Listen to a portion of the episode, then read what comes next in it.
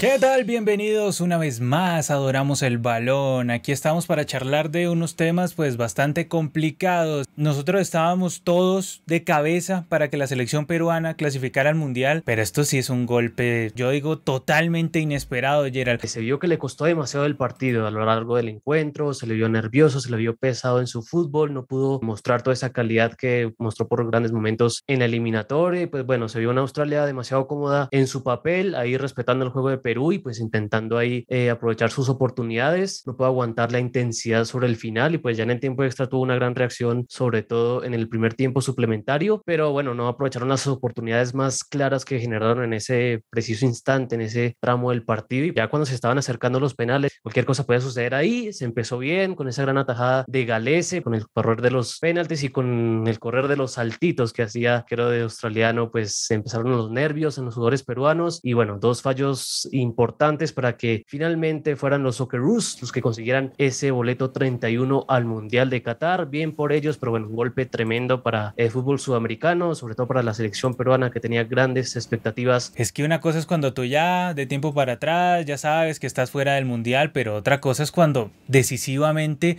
te toca en el repechaje. Es fatal. Pero bueno, no nos queda sino continuar. Vamos a mirar el historial de Conmebol contra Australia, porque sí, hay un eliminado que es Perú, tristemente para este lado del mundo, pero felizmente para el lado oceánico, asiático, administrativamente hablando, pues está clasificado Australia al próximo mundial.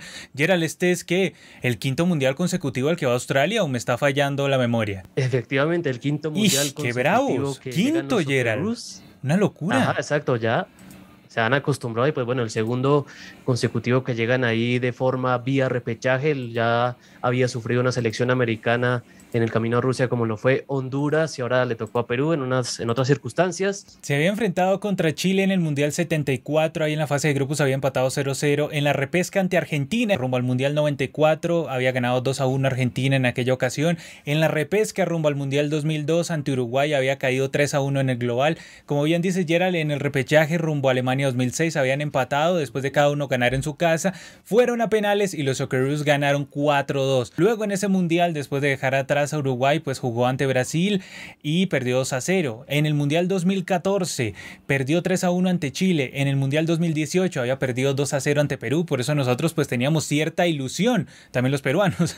Pero bueno, y ahora en este repechaje rumbo al Mundial 2022 empató ante Perú 0-0 planteó un partido muy interesante, ya vamos a hablar de eso también, y ganó por penales 5-4. A ver, Gerald, el partido de Australia superó con creces a lo que había hecho ante Emiratos Árabes. O sea, notablemente fue un equipo más solidario, más decidido, sin tantas opciones de gol, pero tampoco dejaba generar tanto a Perú. En cambio, vimos un Perú irresoluto, perdido en la cancha, con jugadores que tuvieron niveles bajísimos, donde no encontró recambio y precisamente vamos a hablar de eso en lo que tú denominaste las claves de la eliminación. A ver, Gerald, primero pusiste aquí dentro de las claves de la eliminación de Perú.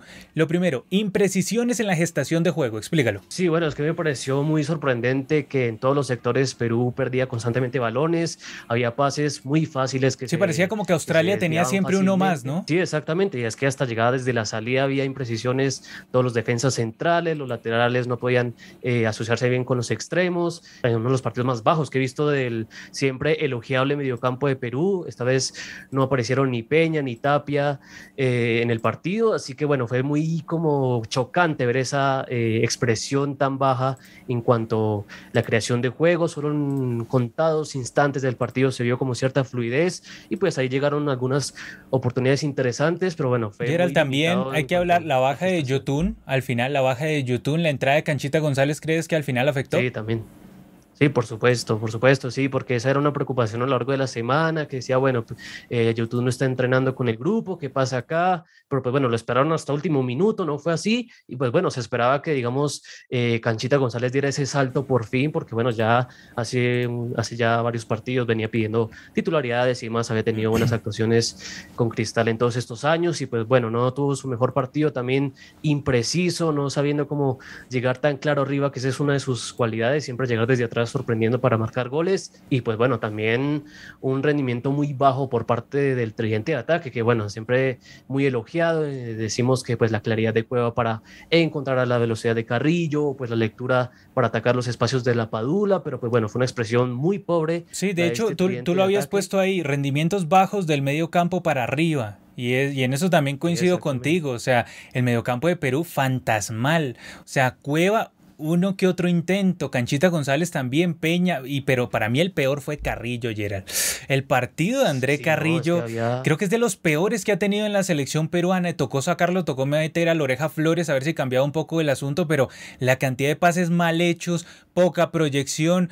Quizás recuerdo un centro que hizo, pero no mucho más unos contados desbordes que fueron como la mejor arma de Perú, pero nada, nada de eso, o sea, como disconexo Carrillo, o sea, como que eh, Advíncula le, le, ponía un pase al espacio, pero Carrillo iba para el otro lado, así que se veía mm. como esa falta de comunicación muy extraña. Anotaste ahí limitaciones físicas en el cierre del partido, sobre todo lo vimos en el caso Cueva, ¿no? Que estaba casi que desgarrado desde que había terminado el segundo tiempo. Sí, exactamente, se leía que le costaba mucho, pues obviamente le intentó, o sea, prácticamente salió hasta que no podía ni pararse, o sea, porque le tocó, le tocó sacarlo en camilla.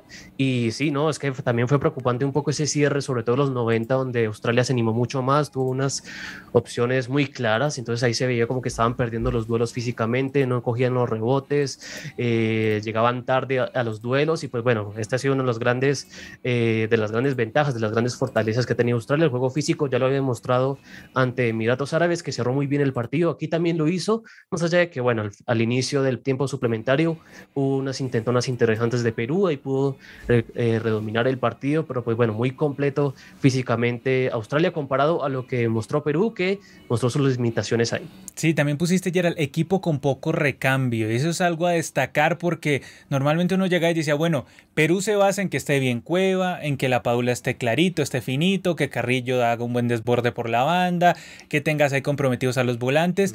Pero ¿qué pasó? Tuvimos hoy un partido en donde Carrillo totalmente desconectado, Cueva muy lejos de la Padula, la Padula Gerald ni se sintió en el partido, o sea, algo que no había pasado, yo te digo, desde, desde que lo convocaron la primera vez a la selección peruana, yo nunca había visto a un La Padula tan lejano del juego de Perú, o sea, casi el narrador casi ni lo nombraba, creo que lo nombró al principio del partido y luego en el penal que cobró. De resto, o sea, impresionante, Gerald. Hubo unas fallas notables en el juego de Perú y Australia leyó muy bien a Perú, neutralizó a Perú y, lo, y lo que pones ahí al final, se notaron los nervios y pasaron factura en los penales. ¿Tú crees que le pesó el escenario a este grupo peruano? ¿Tú crees que fue así? Es que se veía, en todo el partido se vio como una carga mental que se veía. O sea, los veías como contenidos. Sí, como contenidos. Sí, sí, sí. Sí, es que eso también de pronto hay se le puede achacar la culpa que no tuvieron su mejor expresión colectiva a eso, a que digamos que el contexto ahí ya estando en el partido, ahí en la presión, luego pasaban los minutos y no encontraban los caminos, no había opciones claras, pues prácticamente en los 90 hubo poco y nada de opciones para Perú, entonces yo creo que esa frustración te va cargando en el partido, te va haciendo pesar el, el esfuerzo y pues bueno, ya al final en los penales, pues eh, yo no quería que llegaran a penales, yo veía que cuando iba ese tiempo esto, mm. yo decía, no, por favor, que no lleguen los penales. Sí, porque yo creo que se presentía, ¿no? Aunque yo siempre tuve confianza en Perú hasta el final, pero, pero no, Gerald, es que también los ejecutantes, Valera, pues digamos, no le puede uno echar toda la culpa a Valera, es más responsabilidad, se podría decir, de Advíncula. Advíncula que habló, ¿no, Gerald? Y mencionó, pido perdón por el dolor que causé a todo Perú, soy el único responsable y no me alcanzará la vida para pedir disculpas. Doy un paso al costado de la selección. Complicado, Gerald ya se anima hasta a retirarse de la blanquirroja, ¿no? Muy fuerte.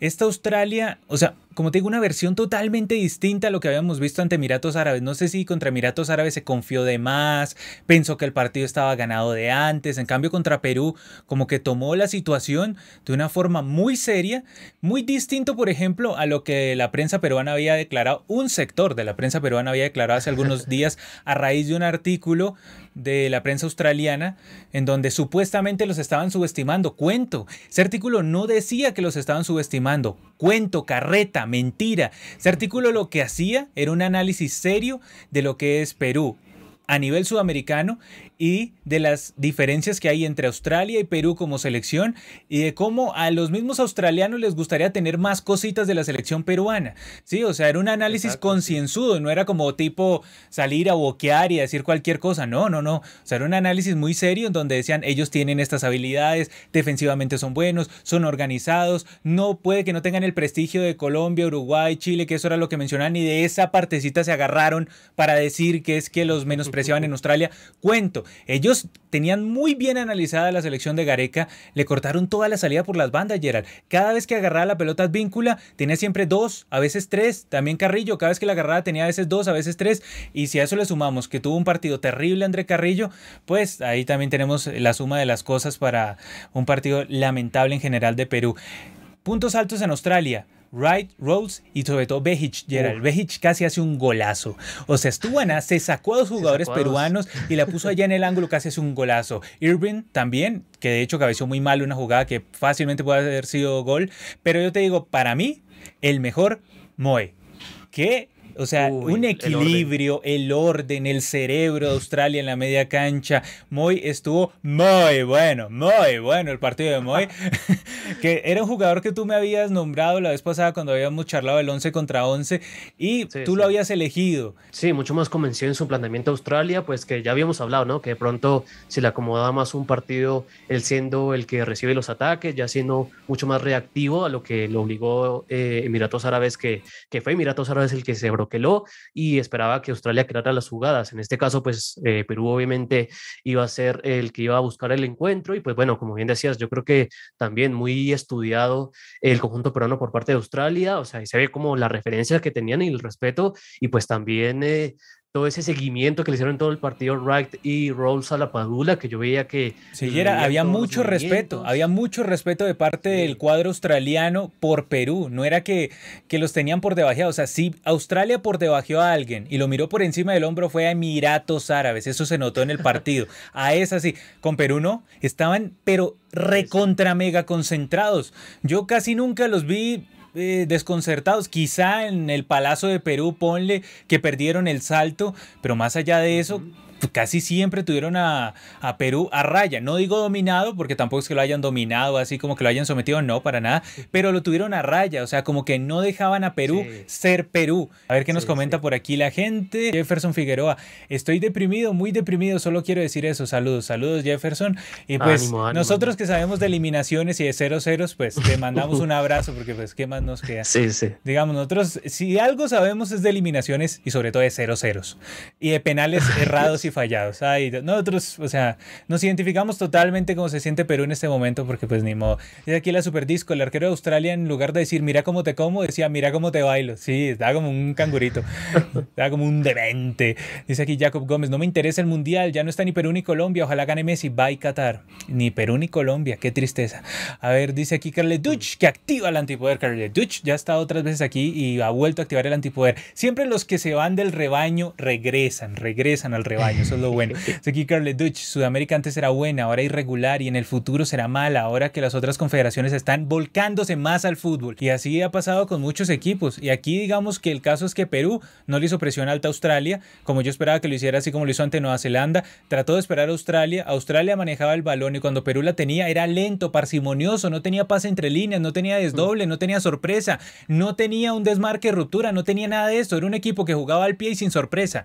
Aquí Gabriel Reyes llega y dice, ¿Creen ustedes que Gareca siga en Perú después de este partido? Gareca habló con la prensa y mencionó que lo iba a pensar. Eso fue lo que él mencionó, que lo iba a pensar. Pero según las versiones que había y todo lo que se manejaba, todo apunta a que Gareca no va a seguir. O sea, eso, eso es lo que apunta. o sea, ah, ya otra igual. noticia fuerte. Claro, igual Galese dijo que quería, el grupo quería que Gareca siguiera al mando, pero todo apunta a que no va a seguir. Vamos a ver si de pronto Gareca, esto puede ser por la calentura y lo reconsidera y, aunque pues todavía no ha dicho que no, simplemente dijo que lo iba a pensar. Entonces, pues vamos a ver qué, qué sucede con el gran Gareca. Dice aquí Camilo URD, dice que adora el balón. Muchas gracias por adorar el balón junto a nosotros, porque es un gusto gustazo siempre tenerlos a ustedes aquí. Aquí Oscar Peña dice, aunque hay mucho para analizar, todo se resume a que hoy fue una de esas malas noches que te sacan de un mundial. Lamentablemente le tocó a Perú, sí, otro día le tocó a Colombia y así. Eso es progresivo y eso, así como un día te toca la buena, otro día te toca la mala, o si no, que le diga la misma Colombia. Es que la misma Colombia también le ha pasado a veces así, en los mismos penales, en los mismos penales. O sea, por eso vuelvo y digo, si algo sabe Colombia, es de empatar 0-0, mm, de quedar fuera del Mundial y de perder por penales. O sea, todo eso que normalmente le pasa a Colombia le pasó a Perú. Entonces, Dios mío, Dios mío. conocemos esos menesteres. Conocemos, conocemos. Es nuestra oficina. Dice aquí Henry Marona que aporta plata peruana. Pecados. Un abrazo desde aquí, desde Colombia, porque es un momento complicado. Nosotros lo vivimos eh, hace que dos, tres meses fue, más o menos, pero, pero digamos que algo similar. Dice aquí, lamentable lo de Perú, lo veía venir desde la actuación pobre contra Nueva Zelanda. Se mantiene que quien no gana en los primeros cuatro partidos no va al Mundial. Ah, Gerald, esa estadística, ¿no? ¿Te acuerdas esa estadística de la que hablamos hace mucho, mucho? Bueno, la que sobre todo yo la puse sobre la mesa, que me parecía bastante particular, que equipo que no ganaba los cuatro, uno de los cuatro primeros partidos en la eliminatoria, luego no iba al Mundial. O sea, y Perú casi la rompe porque llegó hasta el repechaje, pero igual terminó sin ir al mundial. O sea, es, es brava esa, ¿eh? Brava, impresionante, es brava esa. Impresionante. No me acordaba, muchas gracias por recordarnos aquí, no me acordaba de esa. Aquí chileno.p, mientras hay como un book aquí de, del, top chat. El chileno en frío, ya. El, chileno, el chileno en frío, ya, ya, ya le bajó la calentura, dice. Completamente error de Gareca el planteamiento. Chileno como siempre sin floro, sin floro manda con todo. Dice aquí, Gareca no tiene nada nuevo que ofrecerle a Perú. Además será el próximo de TDU casi. Eso es lo que también se viene oh. comentando, que el chileno también lo sabe, nosotros también lo sabemos, que eh, digamos que el deseo de Gareca es dirigir a Boca. Bueno, chileno que la tiene clara, eh, con el tema de que Gareca puede ir a Boca. Aquí, tengo una duda, Gerald. ¿Fernando Petrocelli no es el comentarista de Directive Sports? Claro, sí. claro, sí, me sorprende que. dice, aquí: Fernando Petrocelli y la ruta Vinotinto activaron el antipoder. Eh, mira, mira. Wow, wow, excelente, excelente. Yo que debo, debo, decirle a, a Petrocha que, que lo sigo. Yo, yo he visto varios videos de él en su ruta Vinotinto, pues también en el juego. Y, y no, saludos a él que. Era wow, fan. Ya era fan. Claro, claro, sí. Hace, desde hace mucho, o sea, pues que, que veo pues toda, toda la familia de, de DirecTV y demás. Pues bueno, hace, hace rato que veo a Petrocelli, no es que lo conozca, pero lo, lo veo. Entonces, bueno, eh, me alegra, me alegra que nos siga. Igual si Petrocelli quiere conocernos, nosotros siempre estamos dispuestos a conocernos con todo el mundo. Eso no tengo ningún problema. Gracias, Fernando Petrocelli, por activar el antipoder. Comentarista de muchos años en DirecTV Sports, es un clásico. y aquí nos comenta, dice, abrazos muchachos, felicitaciones por el canal. Dice aquí Emson Jordan, dice, bueno, fue un gusto, pero procedo a desactivar el antipoder porque ya, ya no vale la pena ver el mundial. no, señor, por favor, cálmese. Aquí Camila Valde dice, no, Emson, estás loco. ¿cierto? Y Camila Mari dice, saludos chicos, por fin llegó un directo. Muchas gracias Camila por llegar por fin a un directo. Igual, digamos que es, es, una hora extraña, ¿no? Porque normalmente no hacemos abramos el balón a esta hora, pero se atravesó una video reacción. aquí Peter Cruz, Chile y Perú agarrados de la mano viendo el Mundial por TV junto a Colombia. junto a Colombia. Todos agarrados. Hagamos, eh, hagamos un trato, un trato de hermanos. ¿Te acuerdas, Gerald, cuando hacíamos tratos e íbamos con Perú al Mundial? Sí, sí. Ah, sí, sí, que tramitando nacionalidades y demás. Sí, otro trámite que queda estancado. Sí, se, se, nos jodió ese trámite, Gerald, se nos jodió ese trámite. Pero bueno, digamos, la vida sigue. ¿Qué más le vamos a hacer?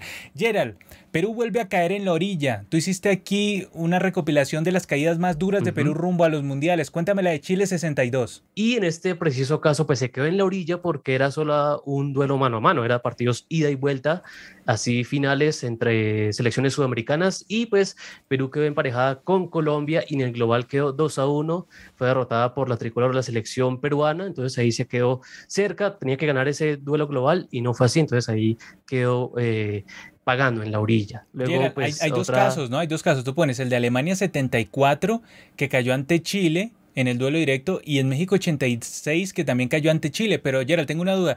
El de México 86 no es ese en donde Gareca llega y hace un gol en el último minuto para meter a Argentina. O sea, Gareca manda a Perú a hacer repechaje entonces.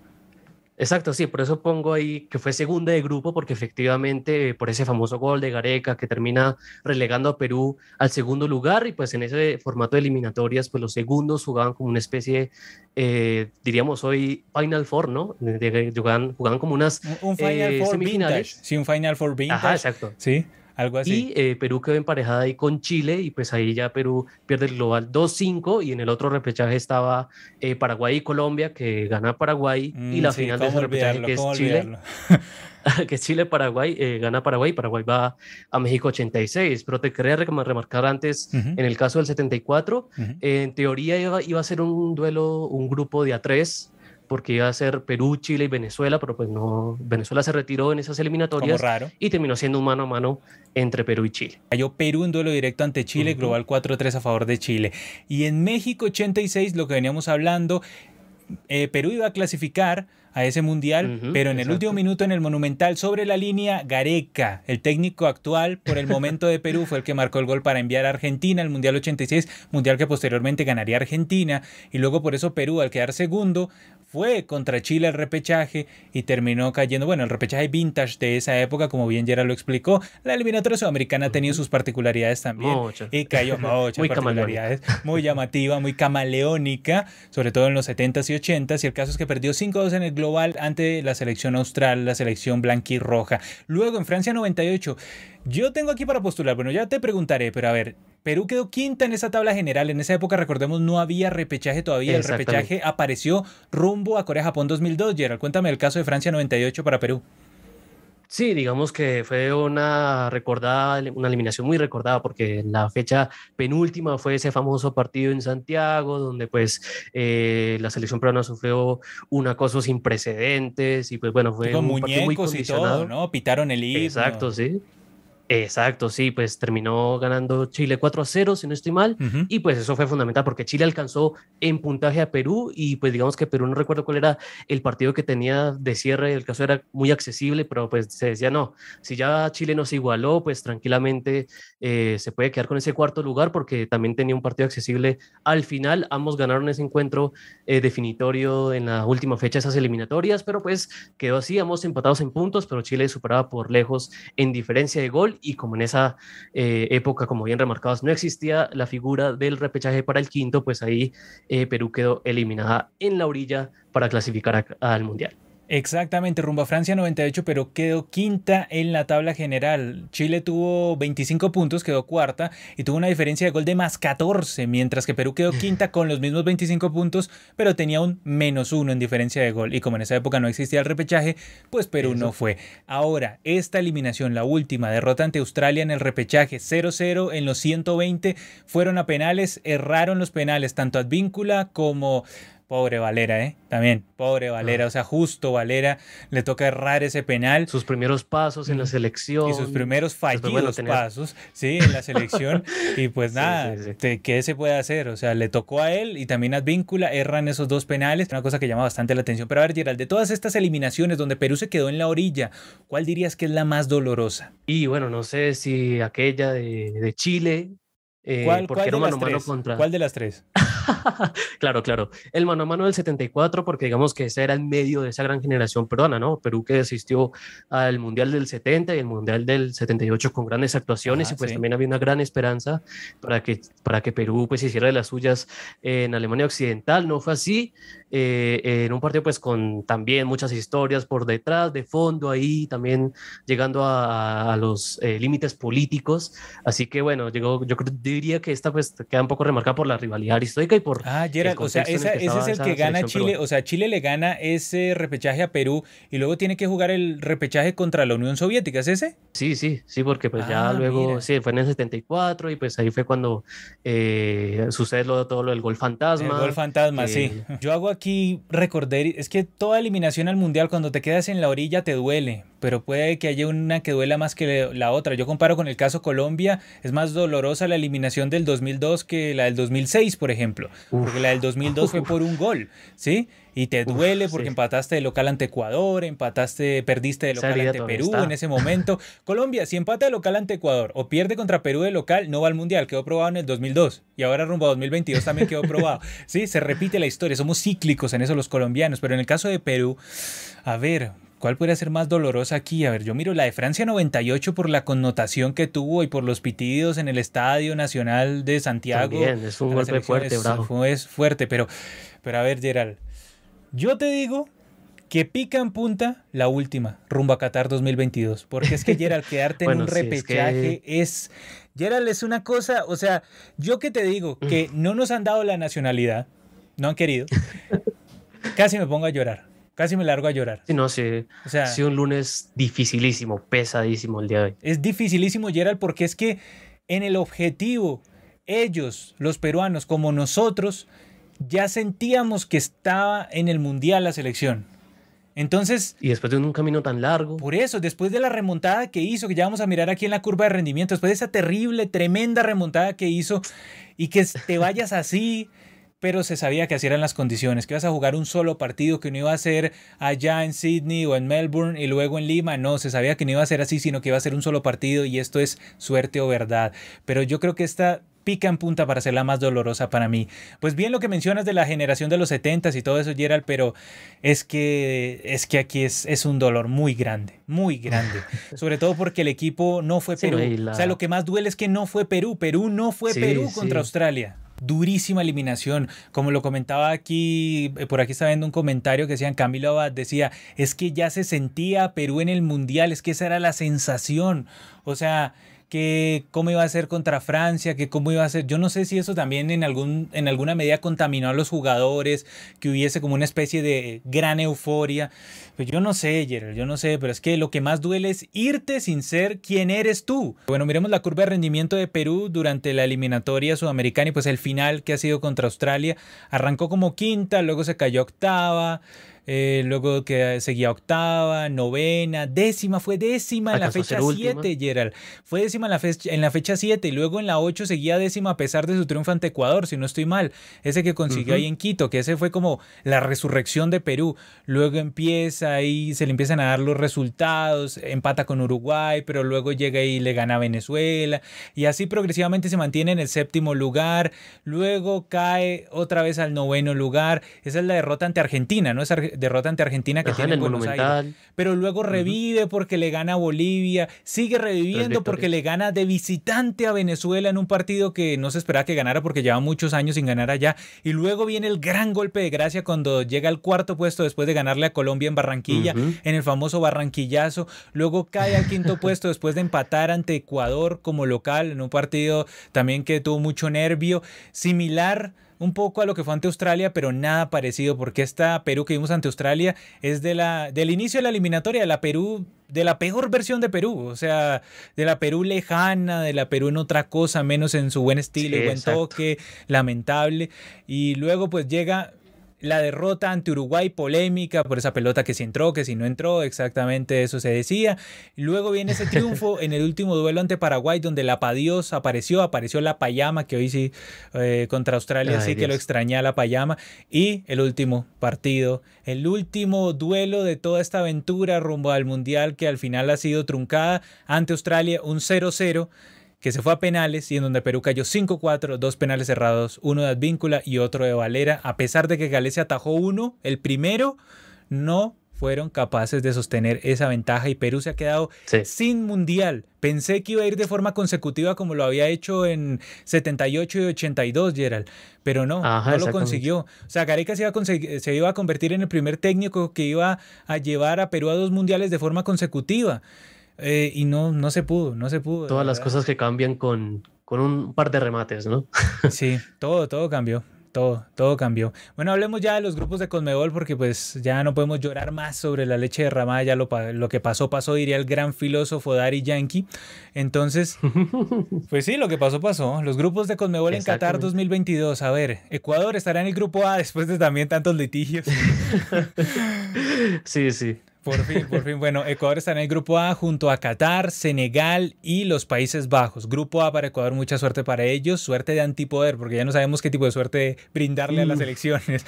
En el grupo C estará Argentina, la acompañarán Arabia Saudita, México y Polonia. Y sí, sí y sí, sí, en el grupo G estará Brasil, toca música, que hay que afinar la definición, ¿no? También eso le digo a Ecuador, hay que afinar la definición porque un partido, malo, un partido malo y te vas a la puta calle. Entonces, Brasil estará contra Serbia, Suiza y Camerún.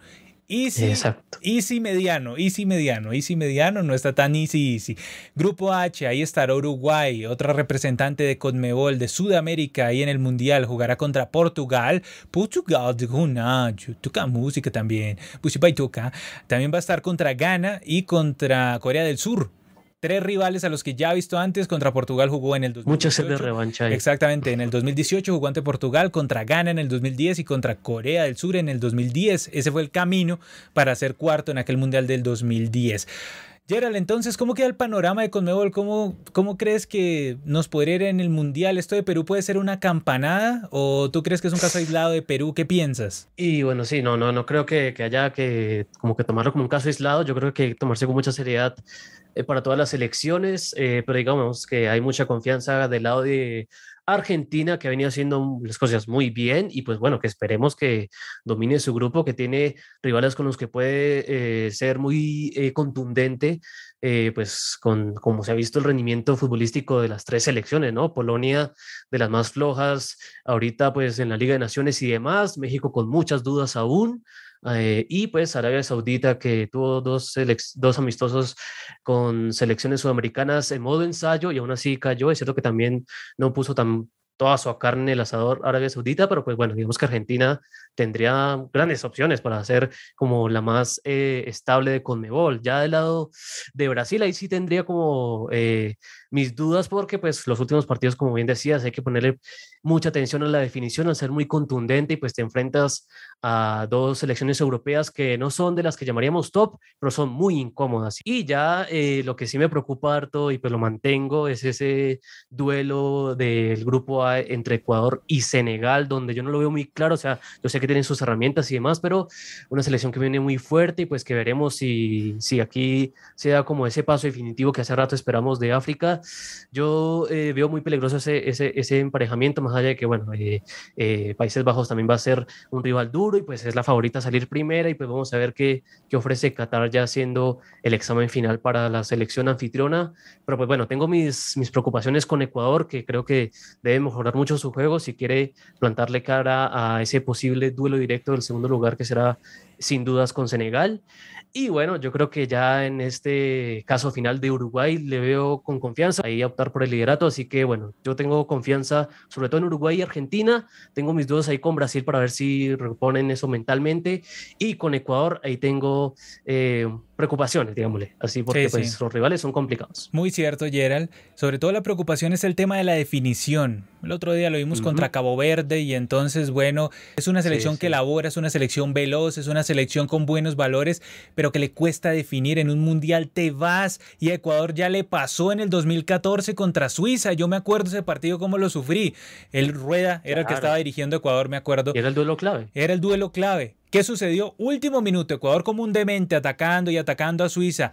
Quedó totalmente descuadernado en defensa. ¿Qué sucedió? Suiza en una contra le ganó el partido. Ergo, Ecuador quedó eliminado en ese mundial, rápido, en primera ronda. Entonces, aquí no es cuestión de que no, que es que. No, no, aquí nosotros no hacemos apoyo irrestricto. Si una selección está haciendo ciertas cosas mal, hay que decirlo en el momento. Debes tener un grupo consolidado, pero que esté tranquilo para definir y que sea contundente en el momento que el equipo lo necesita, porque en los mundiales, vuelvo y digo, mal día, te vas te vas, es que eso es así, eso no es que no voy a tener mil oportunidades y nada, no, nada que hacer. Y además en un territorio en el que te sientes tan neutral como el mismo Gareca llegó y lo dijo, la cancha demasiado rápida, el ambiente como que se les complicaba mucho el control del balón, tenían que hacer dos o tres controles porque la cancha demasiado rápida, porque claro, es un tapete y la riegan, entonces pues la pelota corre mucho más rápido de lo que aquí correría, ¿sí? Entonces es otra condición, es otra, otro momento en el que tienes que estar pendiente, pero sí, ojalá sobre todo Ecuador afine la definición para verla más lejos de lo que llegó en 2006, que fue octavos de final allá con Luis Fernando Suárez. Luis Fernando Suárez también hay con Costa Rica actualmente. Y del resto de selecciones, pues lo mínimo es que pasen octavos de final. Ya ahí para adelante todo es fiesta. Sobre todo con Ecuador tenemos esa inquietud porque es que el grupo no es regalado. O sea, tiene contra Países Bajos, tienes al local, que es que es que local es otra cosa. Y aparte de eso tienes a Senegal, que es que Senegal no es ninguna pintada. Entonces hay que afinar la definición hay que tener tranquilidad, seguridad y también que no se te caigan los muñecos, porque también Gonzalo Plata salió complicado en el último partido, que es cosa que nosotros advertimos. Sí, tú, tú puedes tener un equipo base, un equipo tipo, pero se te caen los muñecos en algún momento. ¿Con quién lo vas a reemplazar? Que eso también le pasó a Brasil en el Mundial pasado con Casemiro, eh, Argentina estaba autogestionada, a Uruguay se le cayó Cavani, a Colombia se le cayó James. Entonces, puede pasar, puede pasar durante el mundial, durante el mundial. Entonces, aquí no tiremos cuetería y digamos que es que todo es sencillo. No, no es sencillo y toca revisar varias cosas. Aquí que nos comenta la gente, mm, dice la Superdisco, yo confío en Ecuador y las cuatro sudamericanas pasarán de ronda en el mundial. Ojalá que así sea después de este golpe. Sí, ojalá, ojalá. Ya no aguantamos más golpes. o sea, estamos muy golpeados ya. Estamos apaleados, ya parecemos los, las víctimas de la naranja mecánica, nos dan por todo lado. A ver, aquí Peter Cruz dice Chile y Perú agarrados de la mano viendo el mundial por TV, si ya habíamos comentado. Que Francisco Chinchilla les tocará tramitar la ciudadanía de Ecuador. sí. sí, nos toca ir de país. Ese trámite está ahí, aunque pues nos miran con, con, ojos sospechosos, ¿no? Dicen que queremos ser colombianos en Ecuador, ojo ahí. Sí, sí, sí, sí, sí. Cuidado, Gerald, con el tema de, de que nos investigue FIFA. Aquí la Superdisco dice, ánimo peruanos que en 2026 volverán al Mundial con seis cupos, seis cupos y medio, también hay que decirlo. Aquí Bruno López, miembro hace tres meses, dice, pero si Perú fue a Qatar, en repechaje solamente, pero fue todo el respeto. Sí, es cierto, la FIFA digamos que les dio un caramelito, ¿no? Cierto, Jair de la Cruz activa el antipoder, muchas gracias por activar el antipoder y dice, se me ocurre unirme en el peor día de este año 2022. Parece, parece que mi vida no tiene sentido, expresión. Y bueno, Jair, pero, pero con cariño. Pues nunca me el día para unirse. Como, diría nuestro, nuestro gran colega Ian Over, vamos como en los colegios, con fe y alegría, señor. No se pierda la fe y alegría. Hablando de un pecado, pecho lo causa. Aquí tenemos más allá del gol, que vino a Colombia, se llevó los tres puntos del barranquillazo, pero no le alcanzó la Mufasa contra Australia. Fue más grande Hubieras viajado a Australia. Sí, tenía, que ir a Australia. Es que la gracia es que él fuera a Australia, que estuviera allá en Melbourne y allá hiciera pues todos sus brebajes y todos sus mejurjes y luego si fuera a Qatar a hacer otros brebajes y mejurjes por allá en el camerino de Boyle y en el de Irvine y en el de Hrustich y todos esos, sí, porque si no, no funciona. Igual puso los tres escudos de los tres eliminados que nos damos todo la mano como hermanos, Perú, Colombia y Chile. Los dos del Pacto de Lima. Sí, a ver si agarramos una buena promoción de un televisor. Sí, sí, un buen televisor tenemos que comprarlo entre los tres. las dos creadores del Pacto de Lima y la víctima del Pacto de Lima. Todos afuera. todos afuera. ¿Será el destino? A ver, dice aquí Camila Bada, hay posibilidades de ver una final Argentina-Portugal, Messi versus R7. Y bueno, nos tocaría volver a hacer el cuadro porque ya quedó muy golpeado el cuadro. Dice aquí más allá del gol, recién me levanto, ¿qué tal va el lunes? este señor es incorregible. Aunque puede que no sea él volvió a su ser. Puede que sea Alessandra. Devolvió el alma al cuerpo. Puede que sea Alessandra también. Entonces no sabemos, señor. Puede que sea también, ella. Aquí Gag Gag dice, todos daban a Perú como el ganador del repechaje en el chat. Lo recuerdo como si fuera ayer. Sí, todos lo pensábamos, pero se nos jodió Exacto, sí, sí. Júpiter dice aquí, Scaloni va a tocar música en el grupo, vamos a Argentina, aunque yo apoyo mucho Ecuador y Uruguay. Ojalá lleguen a cuartos, mínimo. Dice aquí, la última vez que eran los cuatro representantes sudamericanos fue en 2006. Se rompió la racha. Hmm. Cierto, cierto, cierto. Oye, cómo se repite todo, ¿no, Gerald? Recordemos que en rumbo a Alemania 2006, Rueda era técnico de Colombia. También se quedó un punto y Uruguay fue ese repechaje y Uruguay perdió ese repechaje ante Australia. Y aquí pasa lo mismo. Rueda, técnico de Colombia, se queda un punto del que va al repechaje, que fue Perú, y Perú queda afuera porque perdió ante Australia ese repechaje. Se repite lo del 2006, ahora en 2022, Gerard. Impresionante. De milagro, Australia no cayó en el grupo de Brasil, que fue lo que sucedió en ese mundial.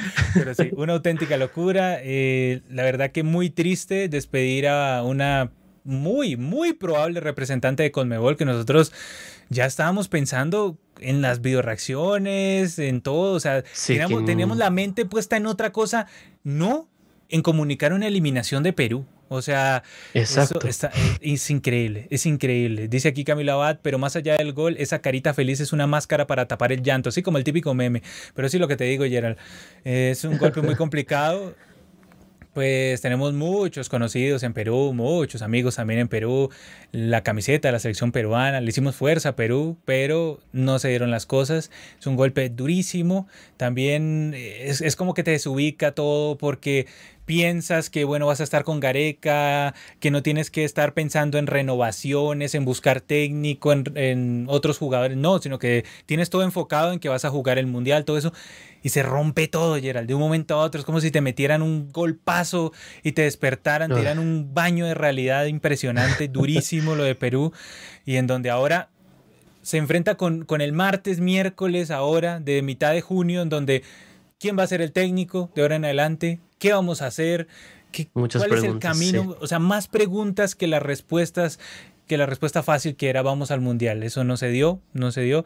A la pregunta siempre, bueno, ¿y Perú va a ir? Siempre se decía, sí, Perú va seguro. Y ahora no, tenemos otra vez que reconfigurar el cuadro a ver qué es lo que va a suceder en Qatar 2022. Igual Australia, equipo serio, bueno, interesante sobre todo me hizo acordar mucho al Eintracht Frankfurt, Gerald. La forma, sobre todo como jugó Australia, me hizo acordar mucho. Hecho Hrustic, el 10 de Australia, Ajá. pues es el, el 10 sí, sí. también del Eintracht Frankfurt. Aquí estamos como siempre en Adoramos el Balón. Gerald, como siempre, también gracias por estar.